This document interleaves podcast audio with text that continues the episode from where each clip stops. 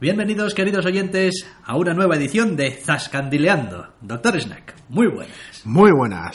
Esta semana venimos con películas, más películas, más películas y coño, un poquito de series. Coño, una serie. Coño, otra serie. Coño, ¿por qué salen los mismos personajes en ambas? Hemos pasado mucho tiempo sentados delante de una pantalla. Es que ha habido un puente ahí entre medias y... Lo digo como si fuera diferencia otros fines de semana, ¿sabes? Ya. Pero bueno, Ah, Como ha habido un día más, digamos, de asueto, pues ahí se ha... porque cuando no es el tablet es el PC y cuando no es la tele para ver algo y cuando no es el cine. Pero bueno, Empezamos por el cine. sí. Porque teníamos pendiente, entre comillas, que una vez que saliese la última película de Ridley Scott, iríamos al cine a verla. Porque, joder, Porque joder, hombres con criterio. Es de Ridley Scott, vamos a ir a verla. Exodus, Dioses y Reyes. eh, Y mira que seguimos cayendo en películas La- con el puto Christian Bale, La eh, que coletilla no. Pero bueno. es lo que hay. Vamos, Moisés.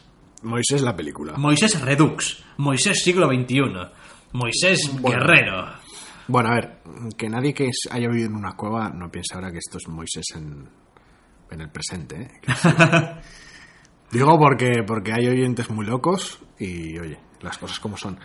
Vuelve a ser otra película sobre Moisés y su éxodo y sus plagas y su Ramsés y, y el problema es ese. Es que es otra vez lo mismo contado de una manera ligeramente distinta, aunque más bien yo diría selectiva, porque de lo que no le interesa pues ni entra ni sale, simplemente se lo salta. Y no está especialmente acertado del todo Ridley Scott. No, no acaba de, de- de darle punch, no acaba de, de darle personalidad a la, película le falta fuste. Tiene alguna de estas cosas que a veces solemos ver en sus películas, como alguna que otra batallita y alguna que otra escena de acción, que a veces pues igual no esperas ver de algo como, como Moisés en general. Pero más allá de algún deje, la verdad es que es una película bastante neutra. Vuelve a contar la historia de Moisés, con algún pequeño giro más estilístico que otra cosa aquí y allá, en los cuales se podía haber adentrado más, pero que no termina de explorar, para llevar la historia más o menos hasta su término, con las omisiones que hemos comentado y sin hacer nada especial.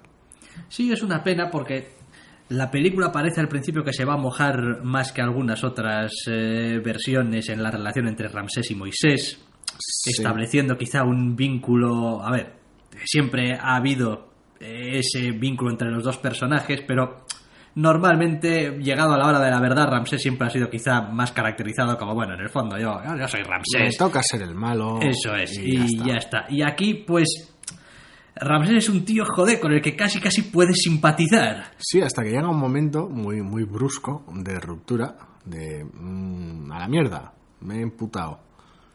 Y que es, que es terriblemente incómodo en general, que luego parece volver a ablandarse, pero no sé, eh, da cierta sensación de inconsistencia y de terreno poco explorado. Es más que posible que tenga que ver por lo que oí comentar el otro día, que el corte final de Ridley Scott de la película deben ser como, como cinco horas y cuarto o algo así. Ajá. O sea que estamos, es posible que estemos ante otro reino de los cielos, porque sabemos que al amigo Ridley siempre le suele quedar metraje por ahí Joder. para cosas, siempre se le queda corta la película, y eso que la cabrona... Dura dos horas y mo. Dos dura- horas y media, dura. dos, sí, dos horas y media. Siempre se le suele quedar. Pasó con alguna pequeña escena que no era crucial, pero sí que ayudaba, de Robin Hood, y bueno, todos conocemos ya sus 750, sus 750 versiones a estas alturas de Blade Runner. Sí. Bien. Pero como pasaba con el Reino de los Cielos, y creo que es lo que pasa ahora, que a la película le faltan trozos importantes. Y claro, entonces no, no se puede seguir sin una cierta. No ya incomodidad, porque al menos ha conseguido hilar más o menos lo que pone. La, la, bien. tram- la trama está ahí, pero, Pero- los pero- personajes... Sí, parece que son un poco de corchopán. De, de- Sí, porque tenemos, tenemos una decisión de casting así un poquito extravagante de estas con Sigourney Weaver por ahí, Sí. para que diga dos frases en el montaje final. Sí, sí, sal- saldrá cinco minutos en total, en pantalla. y, y sospecho que hay algo, hay algo ahí. Quiero decir, me da a mí que para cuando llegue al, no ya, no ya al tema de que Moisés vuelva encabronado y tal, sino hasta el punto del exilio, creo que hay falta mucha película ahí de por medio. Sí, y después, bueno, pues el director y el guionista ah, deciden eh, representar todo este tema de eh, el encuentro con Dios, pues a su manera, un poco su sui generis. Habrá quien le parezca mejor, peor, quien le dé igual. Tampoco Bueno, nada que realmente tenga un peso definitivo en la película. ¿eh? Y sí que es verdad que nos muestra una versión de Moisés, digamos, mucho más terrenal, mucho más eh, comprometida con la realidad, digamos, de los humanos que Sí. con las querencias de Dios. Sí, Eh, lo cual, pues es un cambio bastante grande, sí, más, más. que deja de ser, en cierto modo, ese enviado de Dios para salvar al pueblo, para ser ese Eh. tío que está aquí en medio intentando hacer lo que puede y Ese general egipcio. Eso es. Básicamente. que es coherente con el personaje que montan, quizás no con el personaje bíblico. Yo en general echo de menos que el enfoque no fuera más arriesgado o más distinto como el que tuvo Ridley Scott con, la, con Robin Hood, Mm. como el que tuvo Aronofsky con Noé. Y si no, lo que echo de menos es el metraje que le falta. Sí, sí, poder ver la caso. película en condiciones. Pero vamos a ver, no nos engañemos. Que eh, no la- tiene por qué ser buena. Los diez mandamientos, entera, los pero- diez mandamientos de Charlton Heston y este, em, No me mires. Cecil B. DeMille, Sí. eh, dura, creo, no sé, como cuatro horas Lo que largas. haga- lo que haga falta, O lo sí. que, es decir, duraba lo que tenía que durar porque, coño, hay una historia muy gorda que contar ahí Sí, lo gracioso es que me parece que esta toda- cualquier extensión que haga de la duración no lo va a hacer en los aspectos clásicos ni en las omisiones que hay. Ya, sino, sí. sino me parece que en esa parte inicial. Pero bueno, en cualquier caso, una vez que salga en Blu-ray y podamos tener una edición extendida, algún corte del director o como lo quieran llamar, Ya sabes. ya veremos. Y diremos, oh Ridley Scott, consagramos este día al visionado de tu película porque, son cinco no hay- horas, no pedazo tiempo- cabrón. No hay tiempo para otra cosa. Y luego comeremos y veremos la edición larga del Hamlet de Kenneth Branagh. que, que me encanta, por cierto. Y nos ganaremos el cielo de esta manera.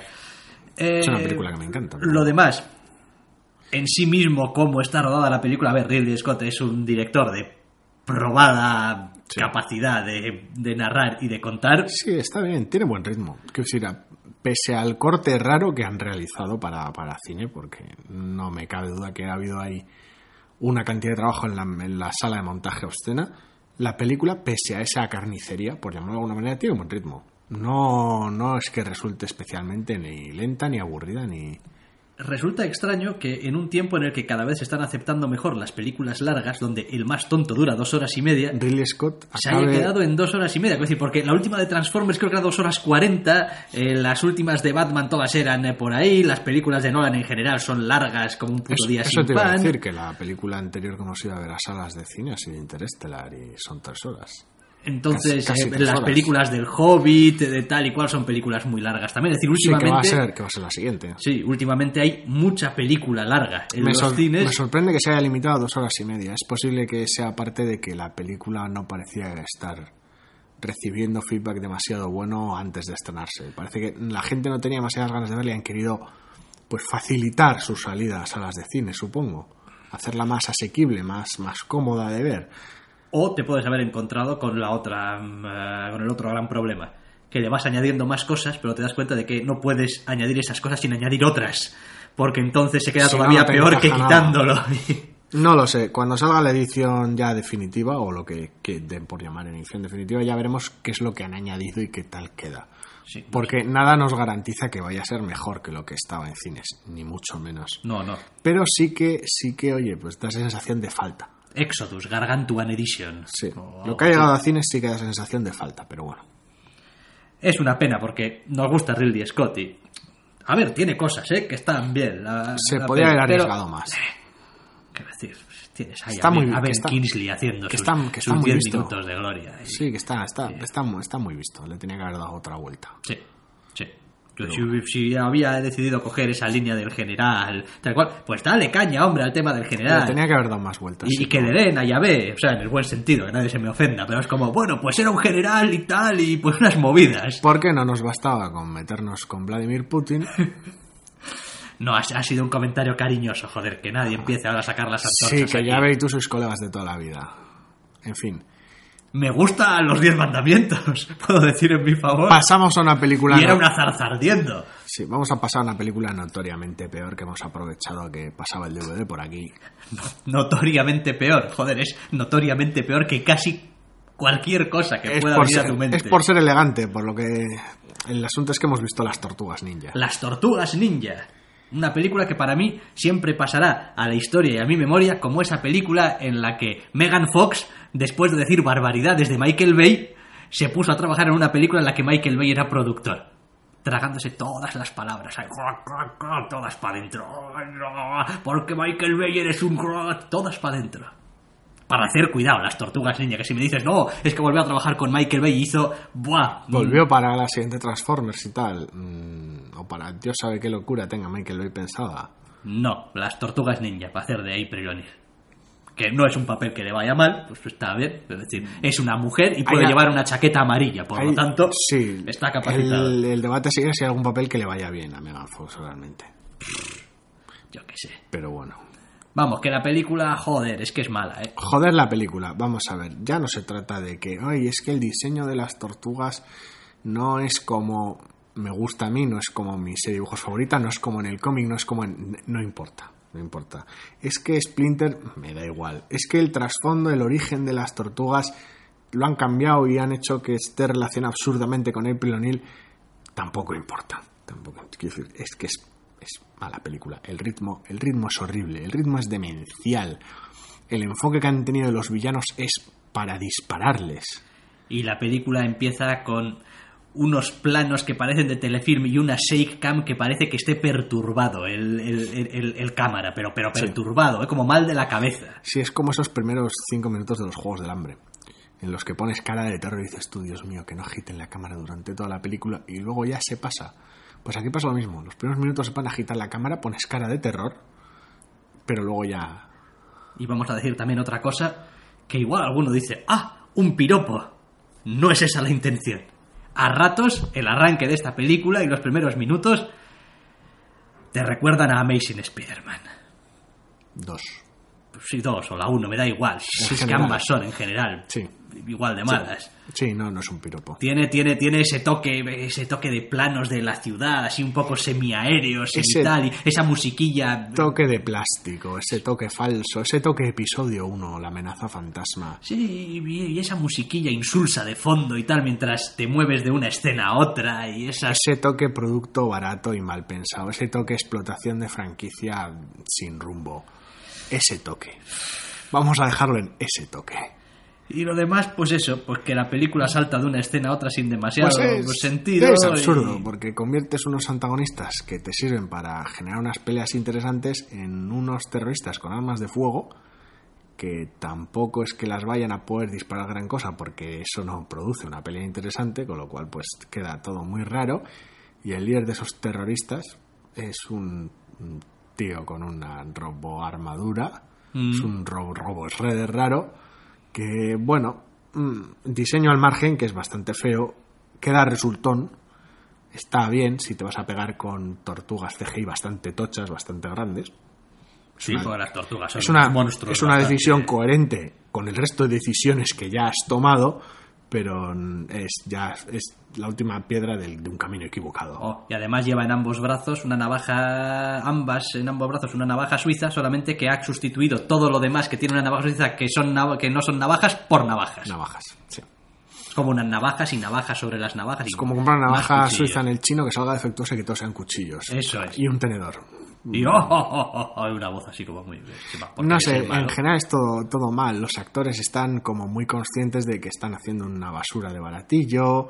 La trama, pues, es muy chorra. eh, El, el poco humor que tiene es zafio, hasta. En fin. Sí, creo que tiene uno, quizá dos puntos más o menos graciosos que dices, oh, mira, eso ha estado bien. Sí, es triste porque recuerdo haber comentado la- durante la Sí, película. por eso me acuerdo, Eso, tiene gracia Gracia. y no consigo recordar qué era. Eso Ya. Es muy triste. Es que queda sepultado. Después eh, es como todo. Decir, el plan del malo es un plan ridículo. Volvemos otra vez a, a- a las cosas estas de, de soltar gases o viruses desde o plagas edificio o desde alto de un edificio. Bueno, pero, pero tampoco es que es que al final la trama, quiero decir, si, si quieres hacer algo bien en esta película, tienes que vivir y morir por, las, por, por el humor, son tortugas ninja, por el humor y por las secuencias de acción. Y ninguna de las dos cosas está realmente acertada. ¿Hay algún momento en el que las peleas dejan de ser un chiquipark con un montón de personajes CGI y se centran igual eh, pues con eh, Splinter, se centran un poco con... Hay el- algo de coreografía decente y hay algo de, de momentos visuales, sí. Algo hay, dices tú, bueno, Algo de impacto, algo de emoción, sí. lo pero que pasa es que... El resto no, el resto son... oh, Es des- desmesura, cámara lenta malentendida. Todo, todo tiene que estar relacionado con los personajes todo el rato. Sí, la trama, en fin, El, el- el paso de, de April O'Neil por su redacción de televisión es, chusco. es chusco y desopilante. Además, nos da una. Nos da, nos da a una Whoopi Goldberg no siendo graciosa. Joder. Alguien puede decir, nunca lo fue. Bueno, oye, pero no sé, hacía sus, sus cosas. Es que aquí apenas sale. y- La han contratado, no sé si para mal. constatar que sigue viva o algo. Sí, eh, mal. Mala mal, pe- mala película. mal, quiero decir. Mala película. Eh, que no pasa nada. Con un trago y unos amigos y unas risas. Sigue y, pues, siendo mala. y dura hora y media. Sí, pero sigue siendo mala. Pero sigue siendo mala. Es decir, que todo el mundo vaya sobre. Es como Tortugas Ninja, va, como me gustaba a mí esto de niño, va, puedo aguantar cualquier mierda que tenga Tortugas Ninja. Pues no. Tú vas a aguantar Er- una error. mierda que lleva Tortugas Ninja. Graso error. Quiero decir, es, es, es muy mala. Tanto que, tanto que me gustó mucho más la siguiente, que es mala pero. Ah, mala, pero. ¿Cómo, Mala pero. cómo nos gustan las malas, pero? Me encantan las películas nuestros, malas, Porque pero. nuestros peros casi, casi hacen salvable las películas. Hablamos de Hércules. Esa película con el inefable The Rock, Dwayne Sí, Johnson. no sé si es Hércules coletilla, porque aquí cuando llegan las películas a España suele pasar este tipo de cosas, pero sí Hércules. Hércules. Hércules con The Rock, sí. Dwayne The Rock Johnson. Y una vez más. eh, Basada en unos cómics, por cierto. y, y una vez más. Que coges- adaptan el mito. coges el personaje y dices tú, esto es, joder, chuminadas, ya. Es Reinterpretación. Es gracioso, sí, porque desde el principio plantea unas secuencias de superación y Hércules mitología y tal, y repartiendo leña y Zeus y Y tal. los y cual. 12 trabajos legendarios. Y es gracioso porque es un pequeño cebo, tampoco son spoilers que entremos a ello, donde pues Hércules es más bien un mercenario con una fama legendaria que una leyenda. Sí, sí. Más hombre realmente poderoso que mito, lo cual hace que el resto de la película sea bastante pintoresca, porque tal y como está rodada y coreografiada en las secuencias de acción posteriores, son inverosímiles totalmente.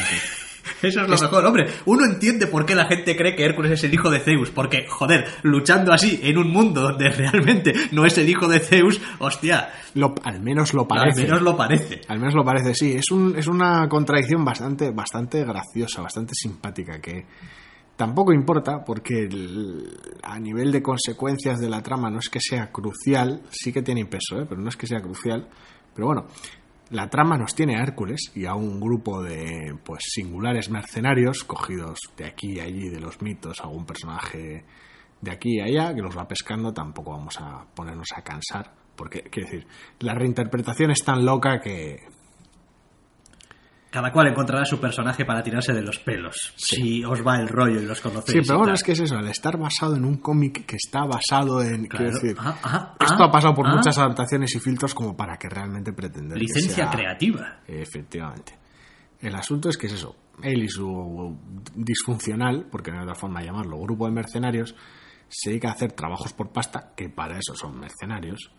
Y bueno, pues se ven envueltos en una movida, en la cual tendrán que salir repartiendo leña a diestro y siniestro. Vamos, el típico reino que está amenazado y pues alguien tendrá que desamenazarlo. Eso es. ¿Quién? Hércules, a hostias. Sí, la trama tiene sus, tiene sus cositas y sus giros aquí y allá. Y está apañada, pero la verdad es que es una película increíblemente amena. Sí, sí. A ver, hay... Tiene su trama, los malos son, pues bueno, bastante rijosos en general. Sí. Se hacen odiar a cada momento que pueden, como si fueran malos de opereta. Es como, rápido, hay una escena con este malo, vale, pues va a hacer algo malo y, malo y mierdero para que te gane su animadversión muy fácil. Vamos, le falta un gato y que lo mate. Sí, con comer una manzana mientras es un gilipollas. Eso. En general, sí, es ese tipo de malo de opereta un poquito, un poquito incómodo y estomagante. A pesar de todo, aunque la película obviamente no es ninguna obra maestra y no es No. ninguna cosa que puedas decir, wow, peliculón, No. también es verdad que si miras un poco, por ejemplo, sus escenas de acción, Sí. no hay nada realmente muy achacable a nada concreto. no, no hay nada que puedas echarle en cara demasiado a la película es como bueno Las escenas son, son Pues, están, ah. están bien rodadas, las pocas peleas que hay están bien coreografiadas, es espectacular, está todo limpio, no hay cámara que baile y que, no sé, no es una película muy fácil, muy agradable de ver en ese aspecto. sí es decir acabamos de hablar de las tortugas ninja donde todo es una cámara bamboleante y unos CGIs que Sí, no donde, se donde es una película de acción cuya acción falla, en este caso no. Quiero decir, la trama es estúpida, los villanos son de opereta y joder, el protagonista es de rock. Vale, bien, hasta ahí, hasta ahí todo correcto. Pero bueno, aparte la galería de secundarios que es de infarto en general. Quiero decir, a, a partir de ahí todo correcto, pero ¿Cómo joder, acabaron John Hart y Rufus, Rufus Sewell? Rufus Sewell, Rufus Sewell y... hay, que, hay, que, que- que- hay que comer. Pero la película es graciosa, los personajes son simpáticos y, vamos a ver, no es que sea Conan el bárbaro No. y tal. No, porque tampoco tiene ese... Eh, Conan el Bárbaro era una película hecha en serio. Sí, no tiene ese peso, pero sí que es Conan el destructor. Bien, vale, ya veo por dónde vas. Quiero sí, decir- sí, un poquito decir, sí. No es tan buena, pero joder, es muy divertida. Es un símil un poco raro porque la manera de hacer las cosas de las películas, ya solo con los años que han pasado, evidentemente es distinta, el enfoque es distinto, pero da esa sensación de grupo misceláneo de guerreros, pues repartiendo leña y que quede, que luzca, joder. Para que nos hagamos una idea, eh, hace un tiempo hablamos de aquella película con Kit Harrington eh, sobre Pompeya, creo que era Pompeya. Pompeya, sí. Pompeya mal. Pompeya mal, sí. Sí, es una pena, ¿eh? porque ese Kiefer Sutherland como malo podía haber tenido ahí potencial, pero, Pero es que no- mal. no se lo creía ni él. Eh, Hércules, bien, quiero decir, son esas películas que uno esperaría que estuviesen en la misma línea, en la misma categoría de qué malas son, pero no. Quiero decir, la una era mala Y la otra y la, y la otra se puede ver y, se puede disfrutar a ratos y es como, joder, Sí, coño. eh, por ejemplo, ya que he sacado el tema de Conan, la última de Conan, con, Sí. con Jason Momoa en esta en, ese- en esa producción vergonzante, es una película Hércules es mejor. es una película realmente mala aquella de Conan. Está, está muy mal. La, la trama es innecesariamente complicada y tiene unos giros súper absurdos para nada. Y se toma demasiado en serio a sí misma. Las secuencias de acción son mierderas en general y hacer un Conan serio con Jason Momoa es para matarlos. Te podría haber quedado un Conan realmente divertido y molón, pero optaste por hacer es- es- ese engendro, los secundarios no están a la altura ninguno. Y esta película, en cambio, está realmente bien, es realmente divertida. No es super cine, Quizás lo mejor que se puede decir de esta película es que es muy fiel al tono que se impone y a la manera de contar las cosas que, bueno, con la que empieza. Es decir, no Sí. hay ninguna eh, gran esperanza cuando empiezas a ver la película de, hostia, esto igual es y después se viene todo esto abajo o, o al revés, empieza muy mal y luego va. No, mantiene desde el principio, te da una idea muy clara de qué es lo que va a ofrecer y en qué tono lo va a La hacer. película es muy consecuente, en algunos casos hasta predecible, de puro consecuente.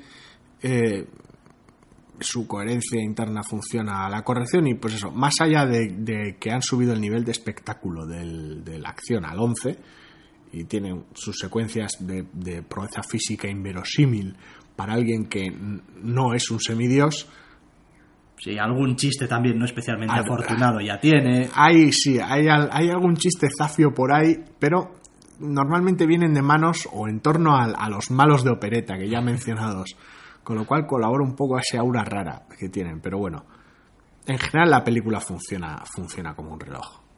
Que para un redomingo Sí, Fue- sí. Para un, para, un, para un puente largo y raro y después de haber visto Las Tortugas Ninja, la verdad es que es una película, joder, divertida. Hacía tiempo que no veía una de estas de, de fantasía chorras y, y montoneras y que fuera realmente divertida. Desde la infame El Rey Escorpión 3, supongo. Joder.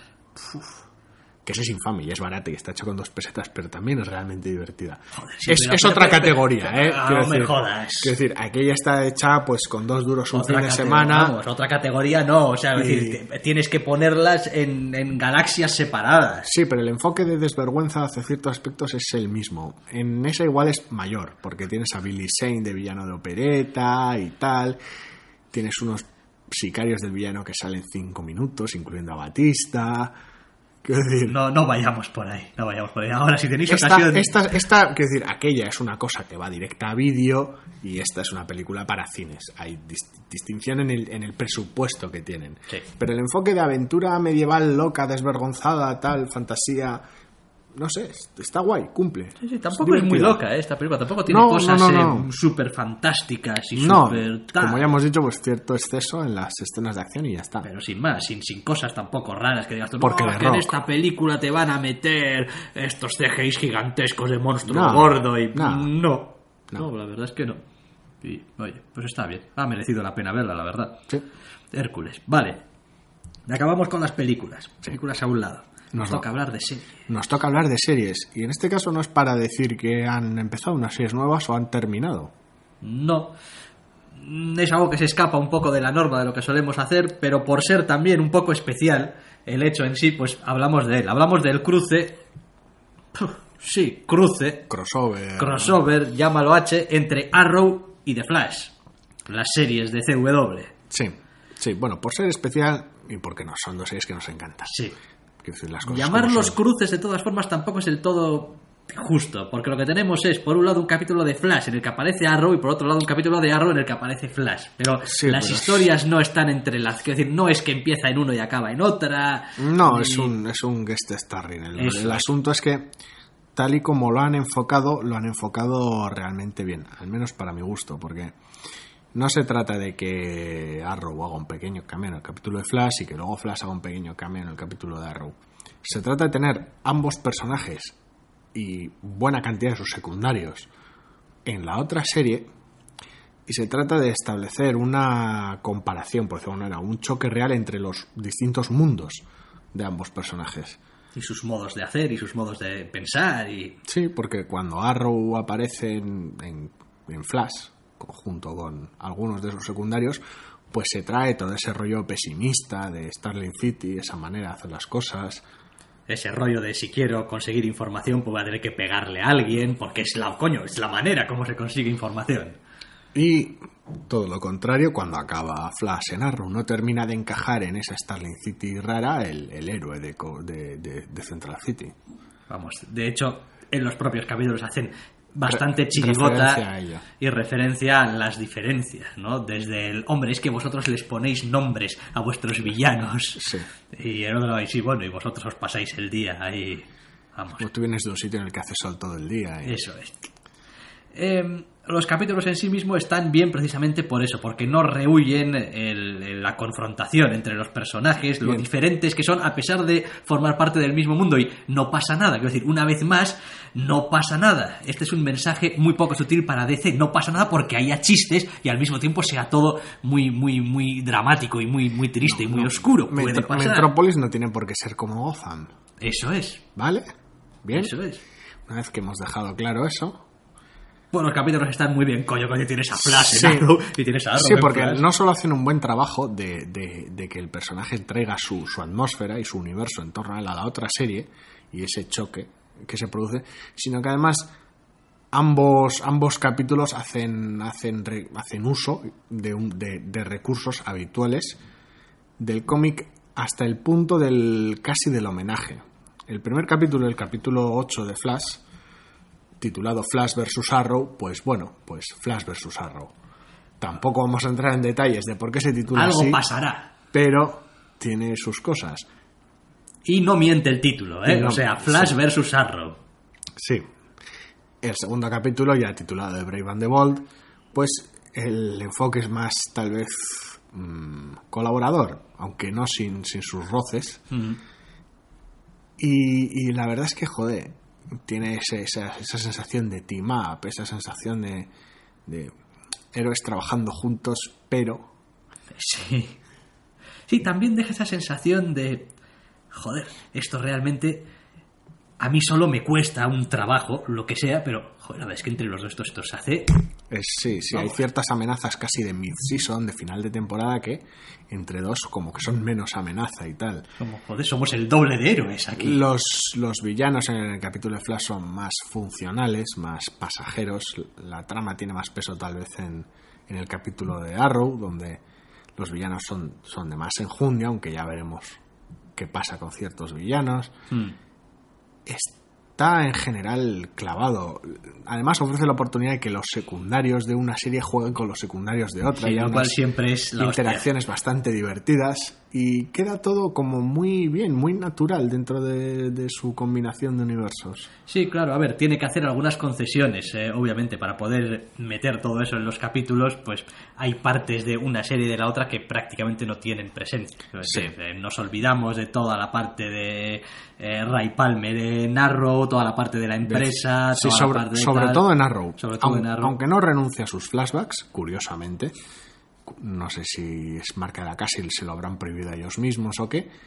Pero sí que hay muchos personajes secundarios que, es- que es- a los cuales se renuncia. Por la parte de Flash, no tanto. Claro, también llevan menos tiempo y han generado una galería de secundarios.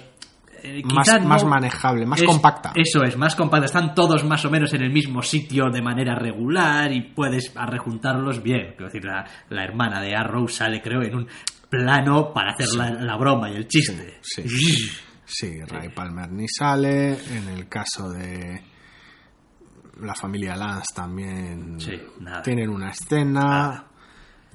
Entonces, bueno, pero obviamente este tipo de capítulos son la excepción y son el, el- el evento. son- No, y tienen que serlo, porque si no pierde la gracia. Sí, hombre, si todas las semanas lo estuviésemos a los dos juntos, pues... Dejaría ser claro. especial. Exacto. Y la verdad es que está bien, porque aunque Arrow está un poquito a su rollo, es una serie que tiene rodaje y tal, Flash está apostando muy fuerte por un gran peso en los capítulos. Recientemente está recordando un poco a la segunda temporada de Arrow, tal vez, a que todos los capítulos sean como muy importantes, o al menos dé la sensación, Sí. lo cual la hace muy, muy adictiva de ver. Sí, a ver, en Flash lo que está ocurriendo es que están empezando a pasar cosas importantes continuamente. Sí. Eh, no ya importantes en cuanto a la trama, sino importantes para el personaje. Es decir, eh, por ejemplo, los límites del- de los poderes del personaje están siendo puestos a prueba cada capítulo y están subiendo a una manera y a una velocidad jeje, espectacular. Sí, el, el- el terreno con el que juegan es distinto al de Arrow. El arranque de Arrow fue más, más familiar, más misterioso. Aquí el tono es más superheroico. Y la verdad es que la verdad es que cada una de las series, con todo lo que tienen en común, son terriblemente distintas. Y las dos están muy bien. Sí, yo diría que, a ver, una, como siempre, atención, generalización y alguna burrada también. Alerta, alerta, generalización. Arrow es ese capítulo para, para, para el, el- el quinceañero con, con, ya sabes, con esas ansias de, ah, me has, has fallado a esta ciudad y tal, y un poco más, pues Eso. eso, más oscuro y más Es Batman. Eh, y Flash es más la, la serie para toda la familia, donde se sienta todos los a ver pues las aventuras de este héroe y tal que Estaba tiene teniendo es- unas, es- unas audiencias brutales. es casi- Flash. es casi Flash, es como una gran serie de Spider-Man. Es como tienes a tu héroe que se lo pasa Sí. bien siendo el héroe, pero al mismo tiempo tiene un, un trabajo, tiene sus movidas. tiene sus movidas y siempre le pasan cosas Sí, y no porque- consigue a la chica. Y... Sí, porque además la elección de un Flash bastante joven colabora a esa, esa cercanía, por decirlo de Sí, porque manera. Arrow está ya más allá de, digamos, el rollo de la chica. Es como ya, ya hace tiempo que, que Sigue habiendo ese sigue problema. habiendo ese problema, pero, El enfoque es distinto. pero es distinto. Es distinto, es como... Es decir, Arrow no tiene a la chica porque no quiere y, es Eso un, es. y es un rancio. Eso es, porque es el puto Batman. Porque es un intenso, porque es Batman. Entonces no puedo tener porque... oh, Sí, hay unas cuantas referencias al, al concepto bastante, bastante cómicas. Me da, me da mucha pena que este no sea el enfoque cinematográfico de, de, los, de las películas de DC. Que por cierto, salió, aprovechando un poco, salió al paso el actor que hace de Arrow, Sí, Stephen Amnell, al paso cuando anunciaron el actor de las películas de Flash. sí. Que es como con tanto tiempo hasta la película de Flash y con la serie recién estrenada, Podíais dejarle un poco de espacio y anunciar esto podíais, en un momento o podíais, o- incluso os lo podíais haber pensado.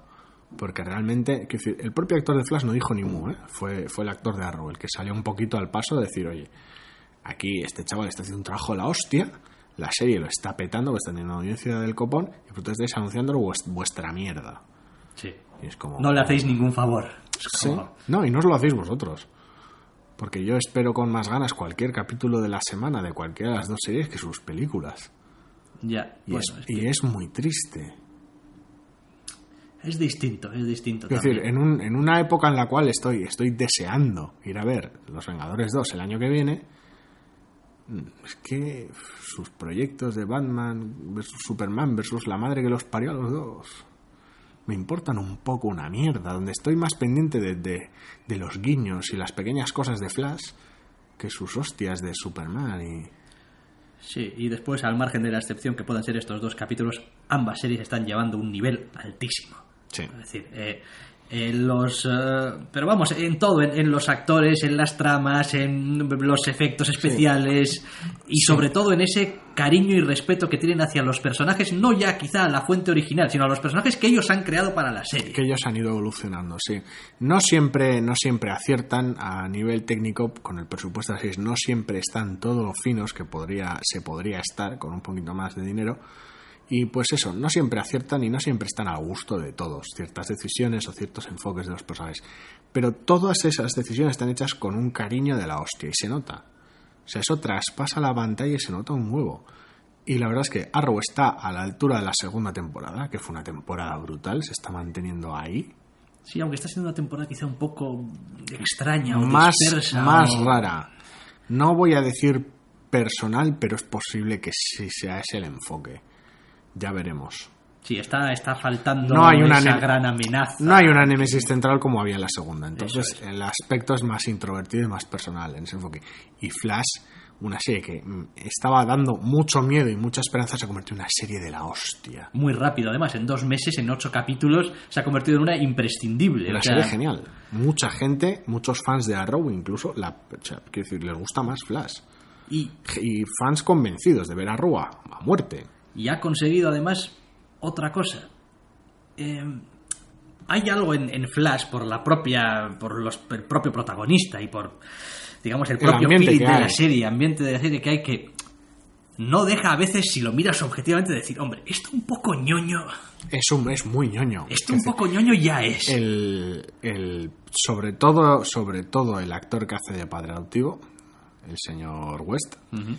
Es es es súper blandito y el actor lo hace súper blandito todo pone sus ojos llorosos y es como súper simpático y súper blandito mola un montón y colabora a esa, a esa ñoñería Pero a pesar de que dices tú, joder, y la verdad es que esto si lo miras objetivamente es bastante ñoño, eh, Funciona. la- funciona y la serie no se resiente por ello y no tienes la sensación de estar viendo una ñoñería. No sigue siendo una serie de superhéroes. El enfoque es distinto al de Arrow y funciona. Eso es lo bonito. Que no es una serie de un no es una serie como Arrow pero con poderes. Es su propia obra sí, ya han tenido una capacidad también muy grande, seguramente aprendiendo de cosas que habían hecho en Arrow para juntar el elenco de secundarios fundamental desde el día uno. desde el día uno Eh, y ya está. en decir, eso- no vamos a marear la perdiz aquí con identidades secretas, que si este, que si el eso, otro. va, independientemente de la trama, en eso no puedo, no podemos insistir nunca lo suficiente. El trabajo que ha hecho Flash con los secundarios y con los actores que los encarnan es acojonante. Es acojonante. Es que decir, no sería no ya la mitad de serie, no, no, es que ni se acercaría a ser la serie que es sin ellos. Es que en esta segunda temporada estamos viendo también Shield, agentes de Shield. Sí.